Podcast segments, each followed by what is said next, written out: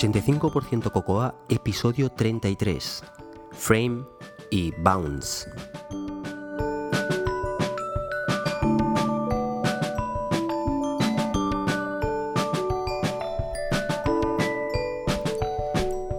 Dios mío, qué calor.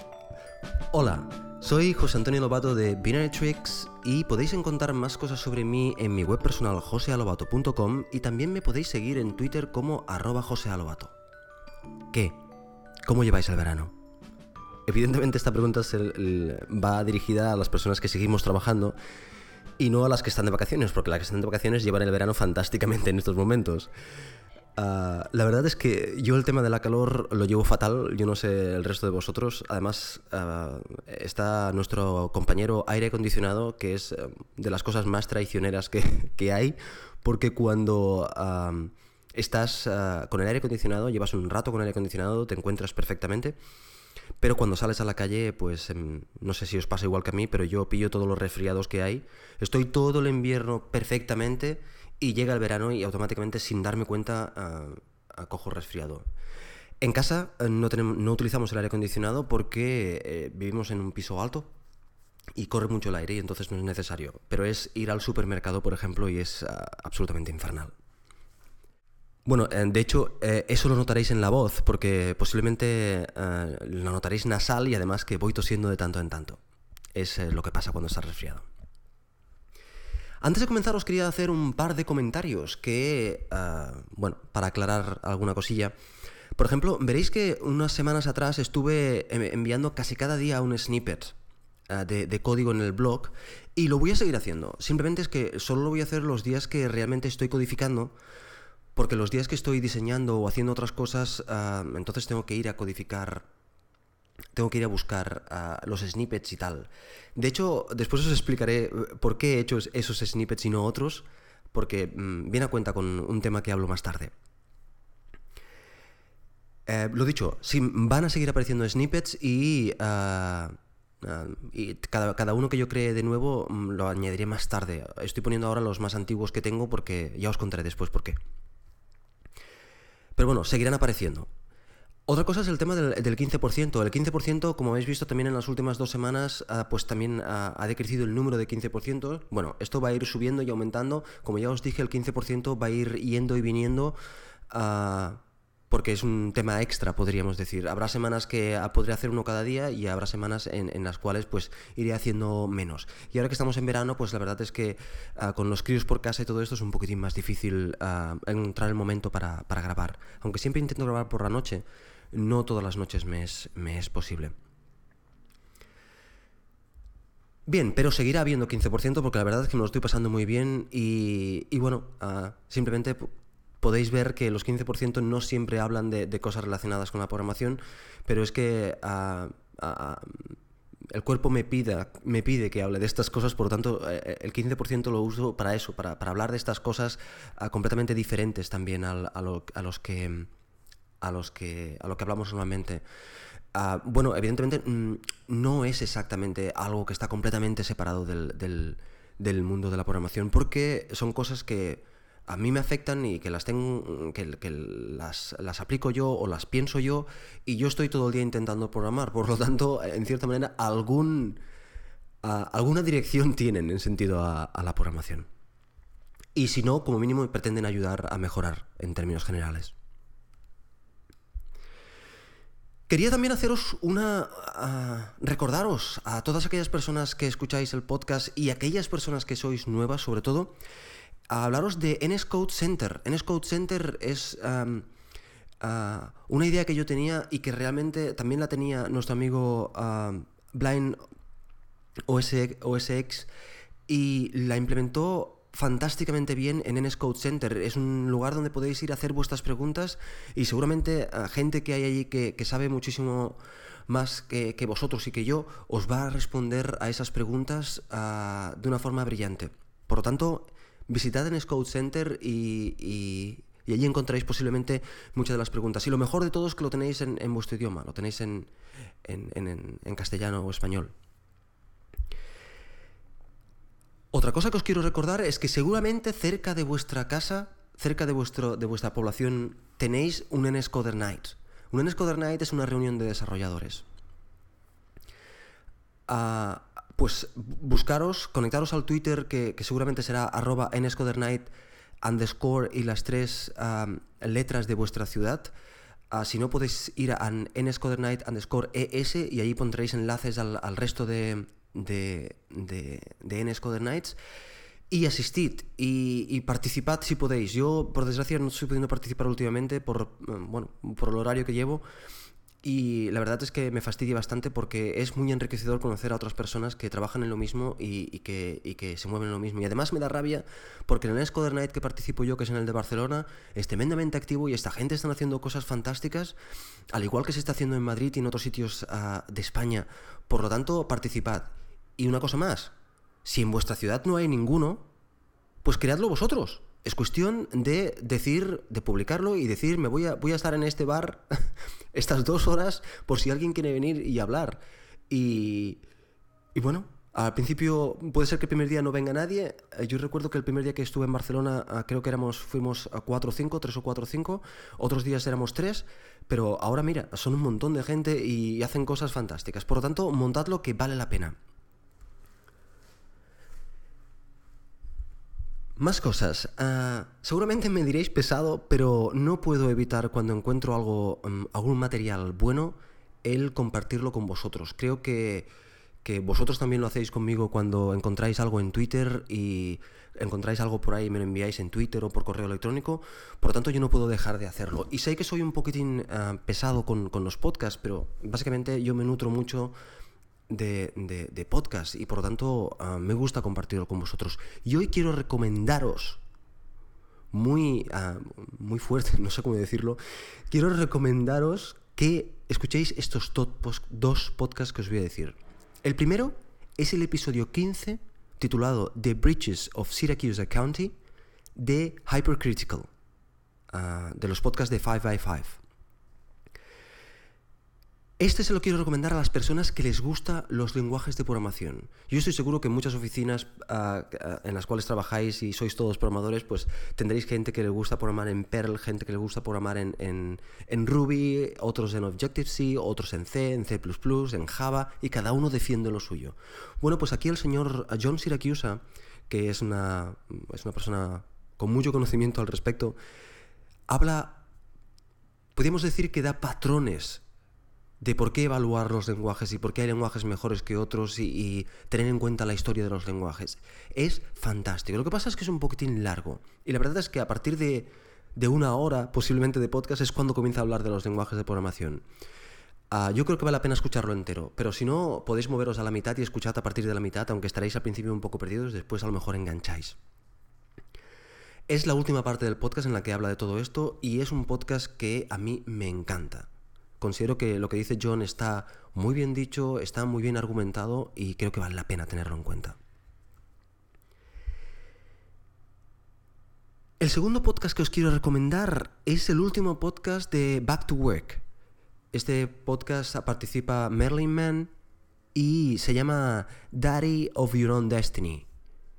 En este podcast, este señor argumenta o habla al respecto de estas personas que, están trabajando al 100% en, en, una empresa y por la noche hacen sus aplicaciones para, ganar un dinero extra y tal, pues en qué momento eso comienza a ser ah, realmente importante dar más esfuerzo a este segundo proyecto porque estás haciendo algo grande o si vale la pena hacerlo, si te está dando más estrés, si no te está dando más estrés, si no pones el 100% en esto no te va a servir de nada. Bueno, toda una serie de argumentaciones que os pueden hacer pensar y reflexionar al respecto de, esos proyectos aparte que tenemos todos.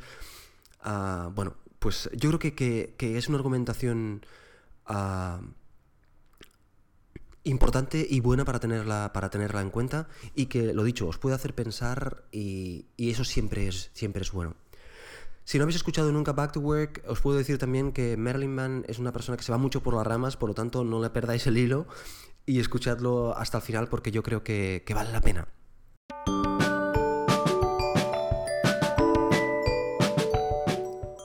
Conceptos básicos. Frame y bounce.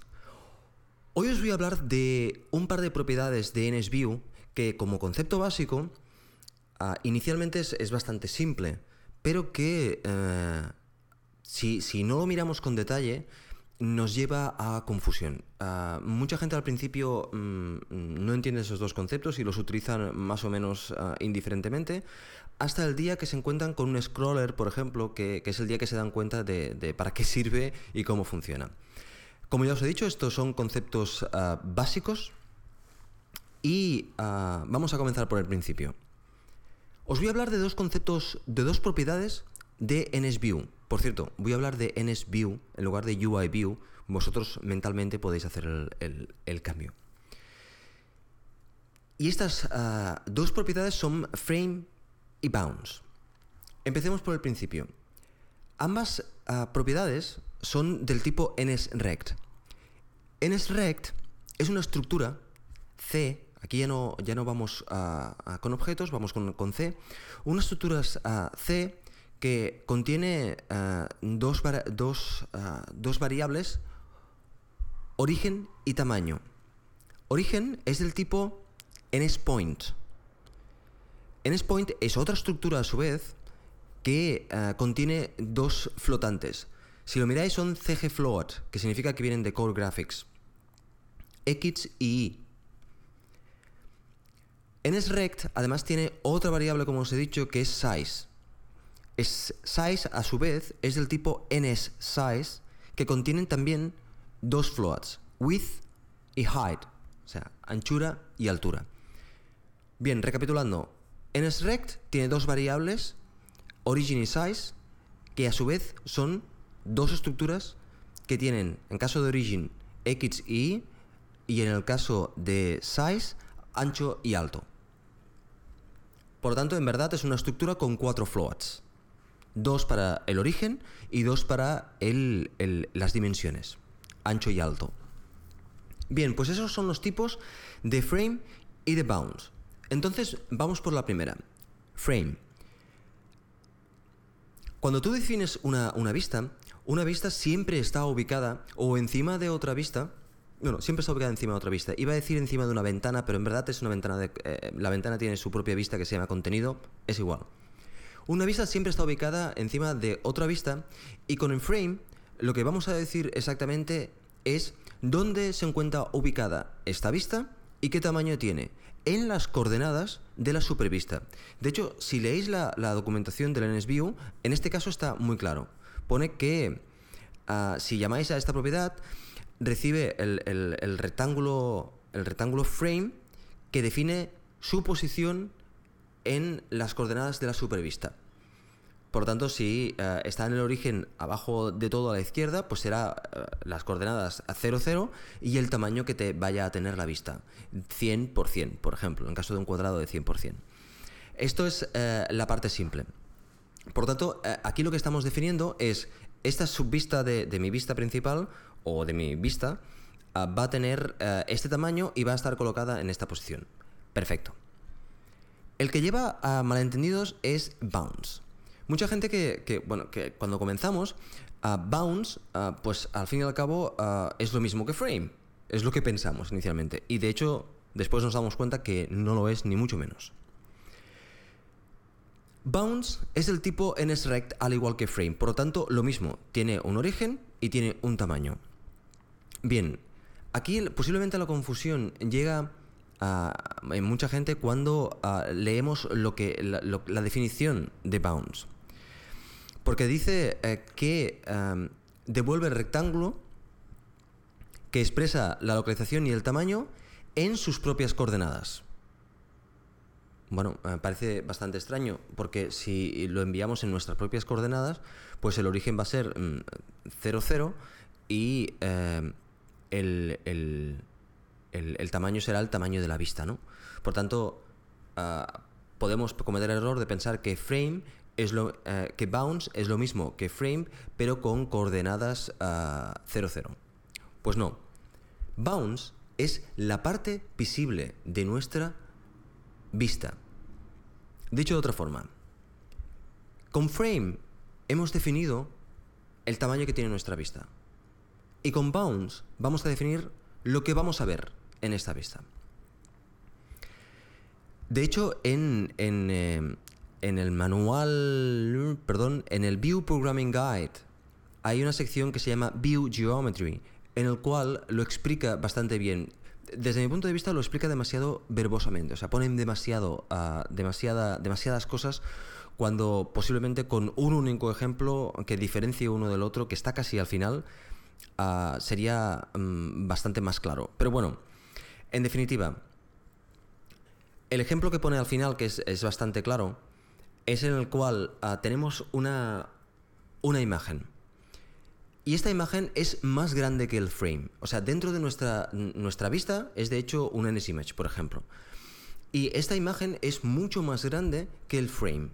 El frame, estamos diciendo qué superficie estamos ocupando y dónde de la vista ah, padre, la vista superior.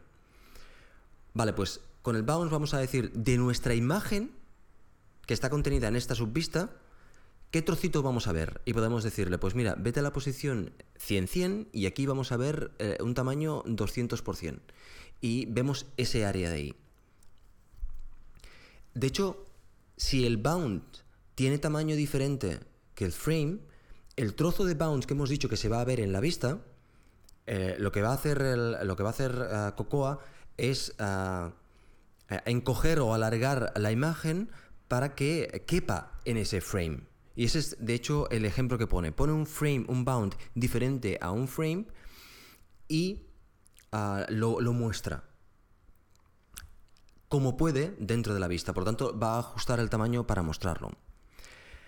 Hay otras cosas a tener en cuenta y es que ah, podemos girar la vista. Podemos girar el, bound y eh, el bound gira pero el frame no gira. Quiero decir, si nosotros giramos nuestra vista, si hacemos una rotación a, la imagen, el, frame, eh, el rectángulo visible, ah, no gira, pero el bound sí que gira. Por tanto, podemos jugar con, esto. Ah, no es una cosa ah, evidente a simple vista. Y es una cosa que eh, os recomiendo que leáis la documentación porque a mí me cuesta explicarlo exactamente y, intentáis entenderlo. Y cuando lo, cuando lo entendáis, cuando lo comprendáis, es cuando veréis ah, la utilidad que tiene. El ejemplo típico, el ejemplo típico es el scroll. ¿Por qué? Porque en el scroll lo que tenemos es que el frame es el área que vemos y detrás tenemos una imagen, una vista mayor que el frame. Y por tanto le tenemos que aplicar un scroll. Tenemos un clipping view, que es una vista que limita lo que vemos, y tenemos eh, eh, en el scroll lo que nos va a hacer es, ah, es una vista que ah, va a ir moviendo el bound, va a ir moviendo el bound de la imagen que, de la vista que hay detrás. De tal manera que, los, que nosotros ah, vamos a hacer cuadrar el bound con el frame desde el punto de vista de, tamaño y la posición del bound nos va a ir diciendo dentro de la imagen grande que hay detrás qué es el área que estamos viendo, gracias al, al scroller. De hecho, es una buena manera de entender el, frame y el bound si vamos y nos leemos la documentación de introducción del scroller, porque allí nos explicará la estructura que hay montada para, ah, para que eso se pueda... Si de hecho vais a, al NS Scroller View, no vayáis buscando el NS Scroller, buscar el Scroller View, veréis que hay un Scroll View Programming Guide for Cocoa. Y hay una sección que se llama How Scroll View Works. Y aquí veréis exactamente una imagen muy aclaratoria porque se ve el, frame y se ve una imagen detrás que es mucho mayor y entonces veréis que hay un, document view. El document view es realmente la imagen que la imagen grande, la imagen que, hay detrás. Y el content view es un NSClip view que nos limita la imagen. Y esto va a ser lo que nos va a... De hecho, el, el, el NSClip view es el que se va a comunicar con el document view y le va a decir mueve el offset hacia, hacia aquí, de hecho pone el origen aquí, el tamaño aquí del bound para mostrarnos ese área. Bien, pues sé que, sé que la explicación no es muy clara porque, como ya os he dicho al principio, es, una, es, un concepto ah, no difícil de pillar al principio y para mí es difícil de explicarlo, de hecho.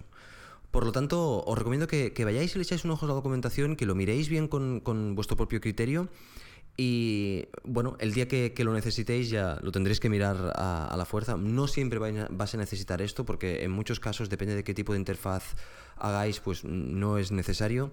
Pero el día que, lo necesitéis os daréis cuenta de, lo simple, pero al mismo tiempo lo complejo que resulta, sobre todo si hay rotaciones y este tipo de cosas. Ah, la diferencia entre bounce y frame.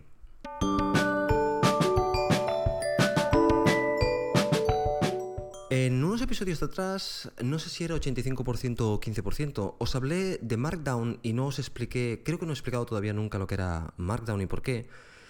Y entonces una persona en un correo electrónico me ha recordado, bueno, la curiosidad eh, que personas tienen por Markdown y que yo no había explicado lo que era Markdown y el porqué de Markdown y entonces pues eh, he, he pensado que, era el momento. Bien, pues eh, primero os voy a explicar una cosita y, después volveremos al Markdown. Cuando creamos un documento, cuando vamos a crear un documento, mm, yo me lo imagino en tres fases. Evidentemente los profesionales de, la documentación y del... Eh, hablarán de muchas más fases, pero yo como usuario simple eh, y básico me lo, imagino en tres fases. La primera fase es la idea, en la cual tú puedes tomar una serie de notas y unos bocetos y hacer algún que otro dibujo, pero, básicamente son unas notas. Eh, de, lo que quieres escribir o de la entrada al blog que quieres hacer o, del artículo que quieres escribir. Y después la segunda fase sería la creación del contenido. La creación del contenido es la que realmente tú escribes lo que querías escribir y, y bueno, si tiene gráficos pues también lo dibujas si, si es necesario o los creas. Y después está una última, una última fase que es realmente, mm, no sé si llamar la fase de, de producción o de, no sé, pero es básicamente darle formato y crear el documento final, ¿vale? Bueno, de todos los documentos que yo hago, ah, el 95% de mis documentos se quedan entre la en la primera y la segunda fase, nunca hacen la tercera fase. ¿Por qué? Porque son documentos personales míos y no necesito ah, esa última fase de dejarlo bonito. Pero si necesito dejarlo bonito, pues ah, quiero que la primera y la segunda fase me ayuden un poquitín a, dejar bonito ese documento. Por otra parte, cuando estoy escribiendo el documento, no quiero tener que pensar, no, esta imagen va aquí o este texto. No, no, cuando estoy escribiendo el documento quiero estar escribiendo en lo que quiero transmitir, en el contenido de lo que quiero transmitir y no quiero pensar eh, en, el formato. Cuando digo formato me refiero a la estructura del documento en el sentido de ah, estas imágenes van aquí, esto ah, lo voy a poner de texto de tal color, esto lo voy a, poner del texto igual que cuadra con la imagen. No voy a pensar en el contenido. Esa es la segunda fase de la cual os he hablado. Bien, e, eso es por un lado, que es la parte de creación de documentos. Por otro lado, está cuando yo creo el contenido del documento, cuando yo creo lo que quiero ah, crear, lo quiero crear sin pensar en el formato. Por lo tanto, en la cosa más simple, que es texto. Texto puro y duro. Bien, yo comienzo a escribir mi documento y rápidamente me doy cuenta que voy a poner títulos. Lógicamente, quiero poner un, título. Este. Ah, no sé. Ah, mi artículo. Y comienzas a escribir el texto. Y entonces ves que te hace falta también. Contiene estas cosas. Te hace faltan listas. Pues escribes listas. Vas a pegar trozos de código. Pues necesitas pegar trozos de código. Vas a, a, hacer diferentes cosas con este, con, este, con este archivo que están relacionados con el contenido y con la estructura de lo que estás escribiendo, pero no realmente con el formato final. Bueno, por lo tanto, el texto me está muy bien, pero me voy a tener que inventar una serie de reglas de, las listas, la voy a hacer así, las, el, código lo voy a incluir de esta forma, para poder seguir escribiendo en texto. Y ahí es donde entra Markdown. El señor John Gruber, en, en su blog el, llamado Daring Fireball, en Daring Fireball él eh, encontrar la sintaxis de Markdown. Markdown es exactamente eso. Markdown es eh, si tú tienes que hacer muchas entradas en un blog y no quieres escribir en HTML porque HTML es inleíble cuando está escrito, lo quieres escribir en texto. Y entonces este señor, pues lo que se hizo básicamente fue eh, inventarse una, una, serie de tags que aplicadas, una serie de tags y una serie de maneras de escribir que aplicadas a un documento creaba un pequeño procesador, un pequeño programa que lo procesaba y generaba el HTML. Bien, pues, ah, ¿cómo va a diseñar este señor estas tags? Pues lo más lógico del mundo. Tú quieres poner un título, vamos a poner algo delante que sea poco común para marcar que es un título, una almohadilla. Que es un subtítulo, dos almohadillas. Que es un sub sub subtítulo, tres almohadillas. ¿Que quieres poner una lista eh, enumerada? 1 punto primer, primera ah, entrada de la lista, 2 punto segunda entrada de la lista. ¿Que quieres em, meter código? Ah, pues em, metes el código y lo intentas. ¿Vale? Lo indexas hacia la derecha y, y ya está. O sea, Markdown está diseñado para que el texto que resulte cuando escribes en Markdown sea lo más limpio posible y sea lo más leíble posible. Porque, como ya os digo, en muchos de los casos, este, este texto no va a salir de aquí, se va a quedar en texto. Pero si hace falta, ah, pues eh, existe la posibilidad de eh, generar, en este caso, con Markdown HTML. Bien, la idea es muy buena, está bastante bien implementado y entonces em, muchos de los blogs ya soportan Markdown, como por ejemplo Tumblr, tú puedes eh, escribir en Markdown. Supongo que WordPress también, yo no utilizo WordPress, por lo tanto no os lo puedo decir, pero eh, básicamente es bastante común poder escribir en Markdown. TextMate puede escribir en Markdown, en, bueno, en muchos sitios eh, soporta Markdown. Y, pero inicialmente no necesitas nada para escribir en Markdown. Tú abres tu editor de texto, el más simple que tengas, y escribes siguiendo las reglas del Markdown, que son tan simples que es más fácil seguirlas que no seguirlas, podemos decir. Bien, pues ya tienes tu documento en Markdown. De ahí apareció un documento, un, un proceso más ambicioso, un programa más ambicioso, que es el Multi-Markdown. Eh, Fletcher Penny creó Multi-Markdown que se encuentra en su versión número 3.0 y esto lo que es es utilizando, basándose en el formato del Markdown, vamos a crear, ah, vamos a enriquecerlo para poder crear documentos al completo. Y no solo eso, sino que vamos a poder exportar este documento pues a LaTeX, a PDF, a, RTF, a, muchos otros formatos que eh, realmente te, Ah, te den más posibilidades. Y esto es el multi-markdown.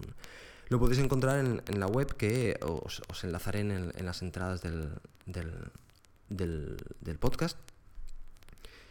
Y bueno, básicamente, pues ah, con esto lo que conseguís es ah, poder escribir vuestro documento completamente en texto y, y al final poder generar este otro tipo de documentos que son mucho más ricos visualmente.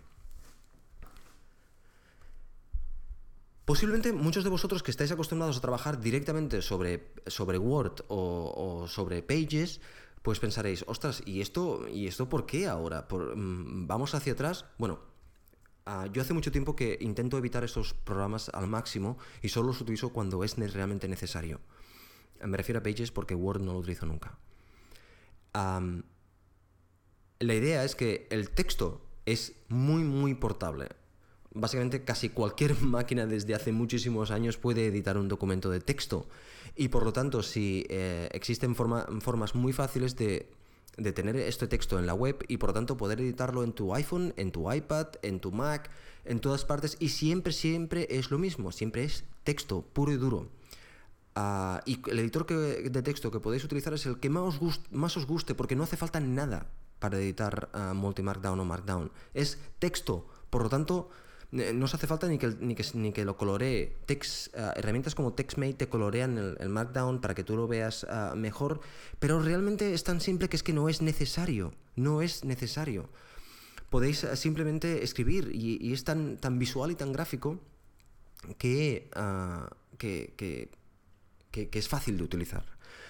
Otra curiosidad, si utilizáis Notational Velocity, la, la derivada, la alternativa de Notational Velocity, pulsando la tecla control os aparecerá una ventana con el texto formateado tal si lo habéis escrito en Markdown.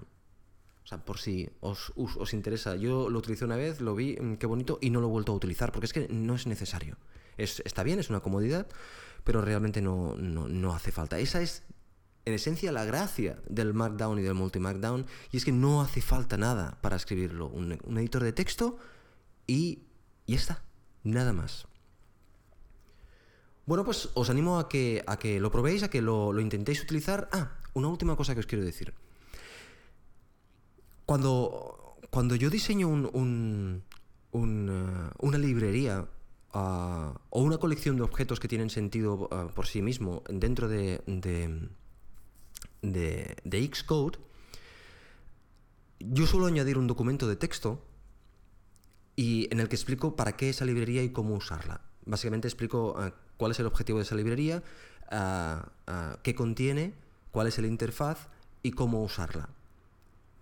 Mm, bueno, es un ejercicio, muchas veces lo hago antes de, escribir el código, ya, ya, creo este documento y lo, y lo edito para, para para, para, que me sirva de, entrada y después al final pues lo acabo uh, documentando.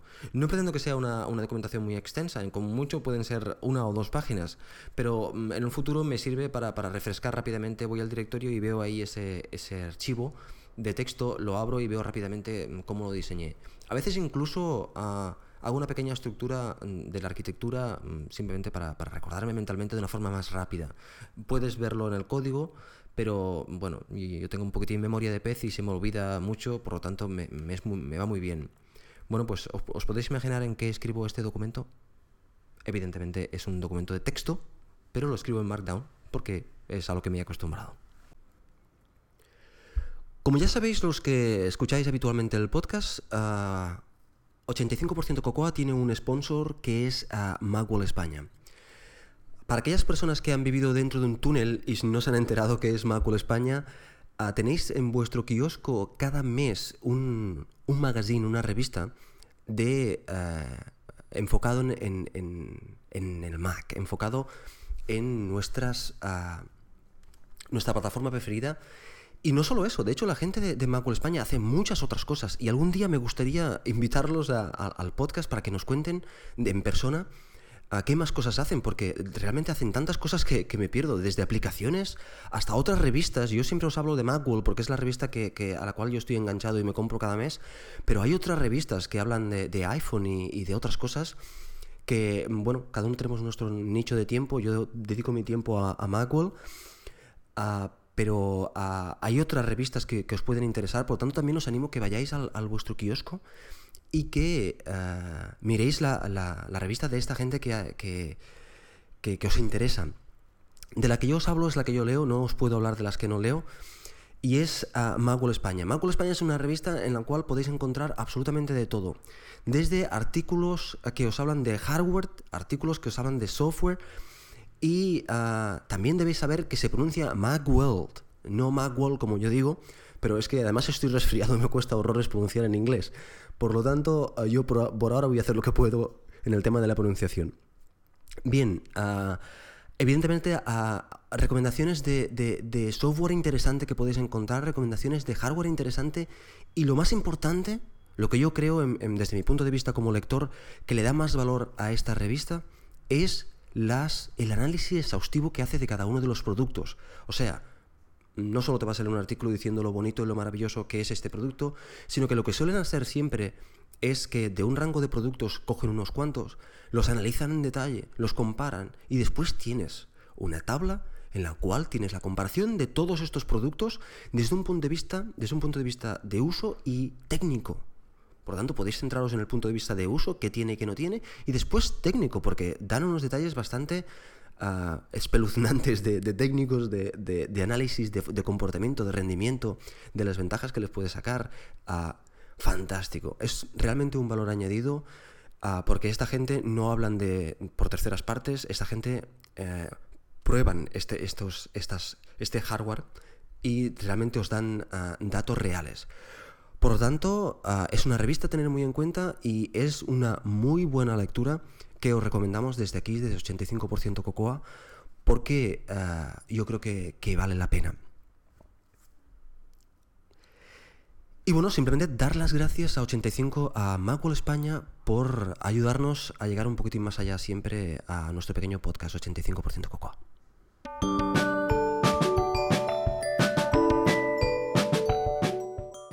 El programador de élite. Pagar la deuda. Os quiero hablar de un concepto que ah, a mí me pareció muy interesante cuando lo aprendí y que corrigió un comportamiento que yo pensaba ah, correcto y que, ah, bueno, después ha resultado que eh, era incorrecto. Me explico. Cuando yo comencé a programar hace mucho tiempo atrás, a mí me gustaba hacer las cosas bien a la primera. Me refiero a que, por ejemplo, vosotros estáis desarrollando un, driver o cualquier tipo de, programa que está más o menos encapsulado y, yo lo hacía de principio a fin. Hacía el diseño, hacía ah, la, diseñaba la, API, la interfaz, ah, hacía la implementación y eh, quedaba cerrado. Y eso ya, eso ya iba a podríamos decir a misa, en el sentido de que eso no se tocaba, solo se tocaba por razones extremas, estaba completamente ah, probado, estaba mm, todo lo bien que lo había podido hacer en ese momento. ¿Y ah, qué pasaba? Evidentemente, al cabo del tiempo mm, pasaba por delante de ese driver por cualquier motivo y veía una cosa que no me gustaba porque no lo había hecho correctamente en aquel día, por cualquier motivo. Los típicos motivos es que, bueno, hay cosas que les das más importancia que otras y cosas en las cuales le das más énfasis que otras y Cosas que si estás centrado en una cosa, pues pasas por alto otras cosas. Y en otro momento en el cual pasas por encima de ese código, ves esa, esa discrepancia en, la correcta forma de hacer, pero no lo puedes corregir, no lo puedes corregir porque ese driver está cerrado. De hecho, en el mundo que yo trabajaba, en el mundo del automóvil, eh, las cosas no se tocan. Las cosas, eh, hay mucho papeleo para poder tocar un driver o mucho papeleo para poder tocar cualquier cosa, por lo tanto no se toca. Bueno, con el tiempo Ah, fui aprendiendo ah, diferentes tecnologías, diferentes, eh, en el mundo de los, sistemas, de los temas ágiles, ah, pues se llevan estas cosas, y hay un concepto que se llama pagar la deuda. Y pagar la deuda es que al principio, dudosamente podemos hacerlo todo bien a, la primera. De hecho, este tema de pagar la deuda lo vais a ver de diferentes... Depende de quién os lo explique, os lo explicará de diferente forma, porque cada uno casi lo entiende de diferente forma. Yo lo entiendo de la siguiente forma, y es que cuando estás haciendo un código, y vas a visitar otro código que está más o menos relacionado y entonces ves ah, discrepancias allí, ves que, has dejado un comentario, bueno, pues lo vas corrigiendo en ese momento. Eso es pagar la deuda. Quiere decir que contraíste una deuda anteriormente, dejando pasar por alto algo por aplicar más conocimiento o más tiempo a otra cosa, y vas a ir pagando la deuda siempre. Siempre vas a ir corrigiendo eh, ese código, adaptándolo, mejorándolo. Siempre, evidentemente, intentamos mejorarlo. Y por eso tenemos la ristra de test que tenemos, que es para cuando cambias algo que teóricamente estaba estable, volverle a pasar todos los tests y ves que no, ves que no has estropeado nada. Bueno, es un concepto del cual mm, ahora simplemente os hago la introducción y os intentaré hablar ah, más adelante, más en detalle. Pero lo que os quiero hacer ver es que yo he descubierto con el tiempo que pagar la deuda es algo bueno es la mejora constante. Seguramente os ha pasado que cuando han pasado un año o dos y veis vuestro código que habéis hecho antes y, lo veis y decís, ostras, esto lo hubiera hecho ahora de este momento. Bueno, pues a lo mejor perder una hora y, y modificar eso, o sea, pagar la deuda con respecto a la deuda que contraíste ese día, no es nada malo. Fijaros que posiblemente para muchos de vosotros esto será trivial y diréis, pues claro que no es malo, pero es que para mí eh, fue un cambio radical ah, ah, de forma de trabajar debido a la industria de la cual yo vengo. La industria de la cual yo vengo hay ah, mucha rigidez a la hora de cambiar cualquier cosa debido a, sistemas de seguridad, debido a, bueno, evidentemente que un coche eh, es un vehículo y tienes que estar muy seguro cuando cambias algo porque un fallo es muy importante y tiene mucho impacto. Por lo tanto, cualquier fallo en, Bueno, si está en producción ya no os hablo, si está en producción casi que es imposible cambiarlo. Pero incluso cuando está en fases, en fases beta es muy difícil cambiarlo. Por lo tanto, yo vengo de ahí y al venir de ahí, el aprender eh, a pagar la deuda, básicamente esto lo aprendí cuando comencé a trabajar en Ruby, el aprender a pagar la deuda es, es, eh, es importante. Y el ir mejorando el mecanismo de cómo pagar la deuda, pues es importante. Mecanismo como por ejemplo el hecho de que Tú estás trabajando en una cosa y dices, ostras, esto lo debía corregir. ¿Lo corrijo ahora y lo incluyo en este commit? ¿O acabo este commit que ya me queda poco y después hago un pequeño commit para corregir esa deuda? Bueno, pues esas son decisiones que vosotros sabéis si vale la pena o no vale la pena ah, ah, el, hacerlo. No sé, a, mí es un, mecanismo que, aprendo cada día, intento mejorar cada día cómo, cómo ir pagando la deuda para ir mejorando todo mi código, porque Además, resulta que el mejorar la deuda, el pagar la deuda, me sirve para refrescar partes del código ah, y mejorar, por lo tanto, mi trabajo. es importante, por ejemplo, cuando tú tienes un, driver que estás reutilizando bastante. Si cada vez que lo reutilizas mejoras un poco, pues ese driver cada vez es mejor, es más competente, estás añadiendo cosas y seguramente cuando añades una cosa dices, ostras, pues esto lo podríamos haber hecho así, pa, lo modifico en este momento y ya lo tenemos. Bueno, pues eso es pagar la deuda. No sé, ah, quiero expresároslo porque es una, un concepto ah, para mí interesante.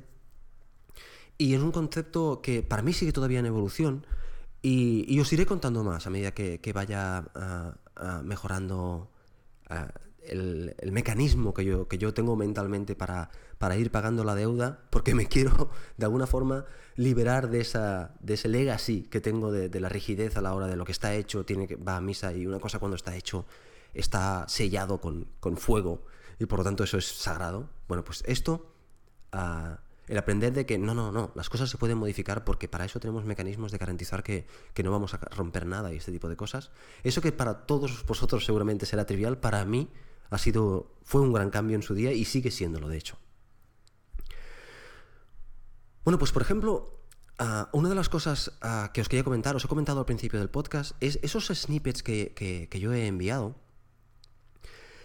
los snippets, tú arrancas a hacerlo de una forma. De hecho, yo tengo evidentemente un proceso en el cual expliqué cómo yo iba a hacer los snippets y por tanto intento aplicar ese proceso. Pero ahora lo que estoy haciendo, esos snippets que, he estado subiendo esos días, son snippets más o menos viejos que no los tenía completamente complementados. No tenía enlace hacia dónde van los datos, hacia de dónde encontré esa información para crear ese snippet, o en qué me basé para crear ese snippet, o referencias posiblemente no tenía puestos alguno de los tags de las palabras claves para que se puedan expandir en Xcode. No, no lo tenía correctamente introducido. Pues lo que he hecho es pagar la deuda con esos snippets. Esos snippets que cada vez que cuando los he reutilizado y he dicho, ostras, este snippet sería mejor si eh, añadiera esto, esto y esto. Pues esos snippets son los que he ido mejorando y he aprovechado para publicarlos en el, en el blog. Y a medida que voy a ir mejorando mis snippets viejos, pues voy a ir publicándolos en, el blog. Eso es lo que os quería contar cuando estaba... cuando os hablaba al principio de, que ya os comentaré después. Pues es exactamente esto, el hecho de pagar la deuda no solo en el código, sino en los snippets o en la documentación o en, todo. Ah, estás contrayendo deuda cuando estás haciendo las cosas y las vas a ir pagando esta deuda a medida que, que, eh, que vas avanzando. De hecho, incluso me gusta el concepto de pagar la deuda, porque no me gusta tener deudas, como a nadie. Entonces el hecho de pagarlas me parece importante. Bueno, no sé si conocíais el concepto, pero si no lo conocíais, pues es un concepto que, que es interesante. Bueno chicos y chicas, eso ha sido todo por hoy. Espero que os haya gustado y supongo que estaréis todos ansiosos a que salga el nuevo sistema operativo que está a punto de salir. A aquellas personas que no han tenido la oportunidad todavía de probarlo, ya les digo que les va a encantar. Es un sistema operativo muy bien hecho, al menos desde el punto de vista de usuario. Y bueno, solo de deciros que disfrutéis el verano, que os hagáis un favor a vosotros mismos y disfrutéis el verano todo lo posible. Y si queréis contactar conmigo, ya sabéis, ah, podéis enviar un correo a 85%cocoa.gmail.com y como ya sabéis, es muy importante que os mantengáis en forma y por lo tanto ya sabéis, a seguir corriendo.